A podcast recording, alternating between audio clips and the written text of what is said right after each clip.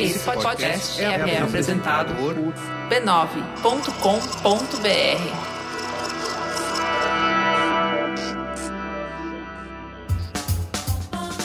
Começa agora o Histórias de Ninar para Garotas Rebeldes.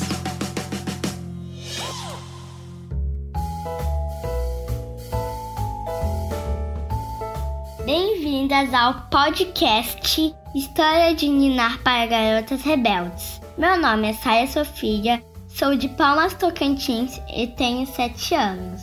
Hoje vou entrevistar a Naruna a apresentadora do último episódio de Histórias de Ninar para Garotas Rebeldes. Se você ainda não ouviu o episódio da semana passada, corre lá para escutar. Naruna, se apresenta pra gente.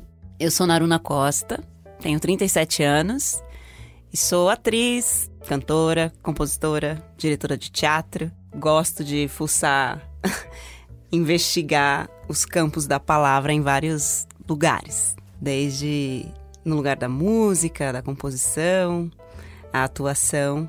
Adoro fazer locuções. É, acho que é o lugar que eu mais gosto de trabalhar quando eu tenho a possibilidade de trabalhar muito com a palavra, que é uma das coisas que mais me encantam na minha profissão. Eu estou em cartaz é, com uma série na Netflix chamada Irmandade, que estreou ano passado a primeira temporada. É, eu faço a Cristina lá. E também faço parte do grupo Clariô de Teatro. Nós temos um espaço em Taboão da Serra, que é o Espaço Clariô de Teatro. É um espaço que contempla muito a cultura relacionada ao movimento de cultura periférica, é, produção de pensamento nesse sentido, mostras de teatro, enfim. E também faço parte do grupo Clarianas. Sou fundadora, junto com Martinha e na Luana, desse coletivo. A gente faz uma pesquisa de cantos da cultura brasileira, cantos tradicionais. Todo o nosso repertório é autoral, mas tem a inspiração dos cantos das lavadeiras, dos cantos de trabalho. A gente já está no nosso segundo disco, que foi lançado no final do ano passado, chamado Quebra Quebranto, e também está em todas as plataformas musicais disponível. Você aprendeu algo na infância que você leva com você até hoje?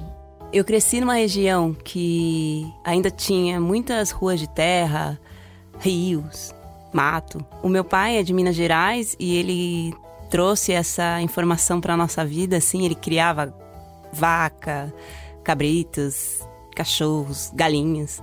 Então a minha infância foi rodeada dessas, desses animais e da relação com esses animais.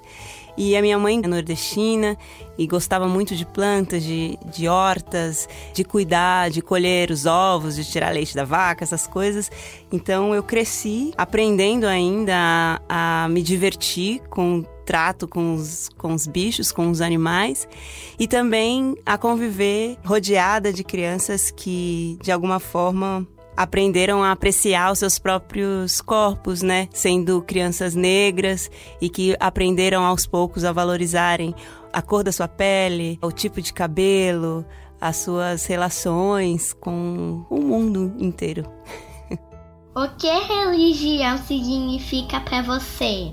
Religião para mim é um, uma forma que cada pessoa no mundo encontra para se comunicar com um Deus que pode ser um Deus que a gente aprenda num livro, que a gente aprenda numa igreja, ou que a gente aprenda sozinho, num sonho, o que a gente acredita que possa ser esse Deus, um Deus que queira bem a gente.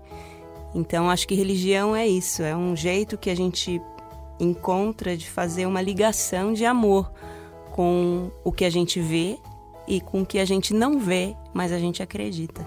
Como podemos lutar contra a intolerância? A gente resiste à intolerância aprendendo a aceitar e respeitar todas as formas de religião. A religião é um lugar sagrado e é um mistério.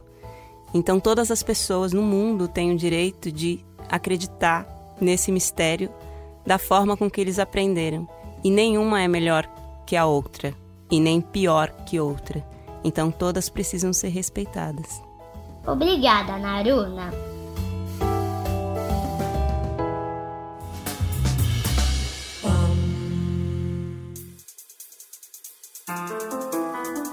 Garotas Rebeldes, não se esqueçam de conferir o episódio da semana que vem sobre Célia Cruz, lido por Tássia Reis. E se você gostou deste programa, compartilhe em suas redes sociais e com seus amigos e família. Continuem rebeldes. Direitos Autorais 2021 pertencem a Timbuktu Labs. Todos os direitos em todos os países são reservados a Timbuktu Labs. Por mais uma temporada, esse podcast é oferecido pelo Bradesco. O Bradesco acredita que o mundo é de quem ousa desafiar o futuro, como foi feito pelas mulheres reais que protagonizam essas histórias. Nem sempre será fácil. Muitas vezes as portas estarão fechadas e pode até parecer que ninguém estará ao seu lado. Mas de uma coisa você pode ter certeza: toda vez que alguém estiver preparado para fazer a diferença, pode contar com o Bradesco. Não importa a sua idade, você tem o poder de mudar o mundo. Vamos desafiar o futuro juntas.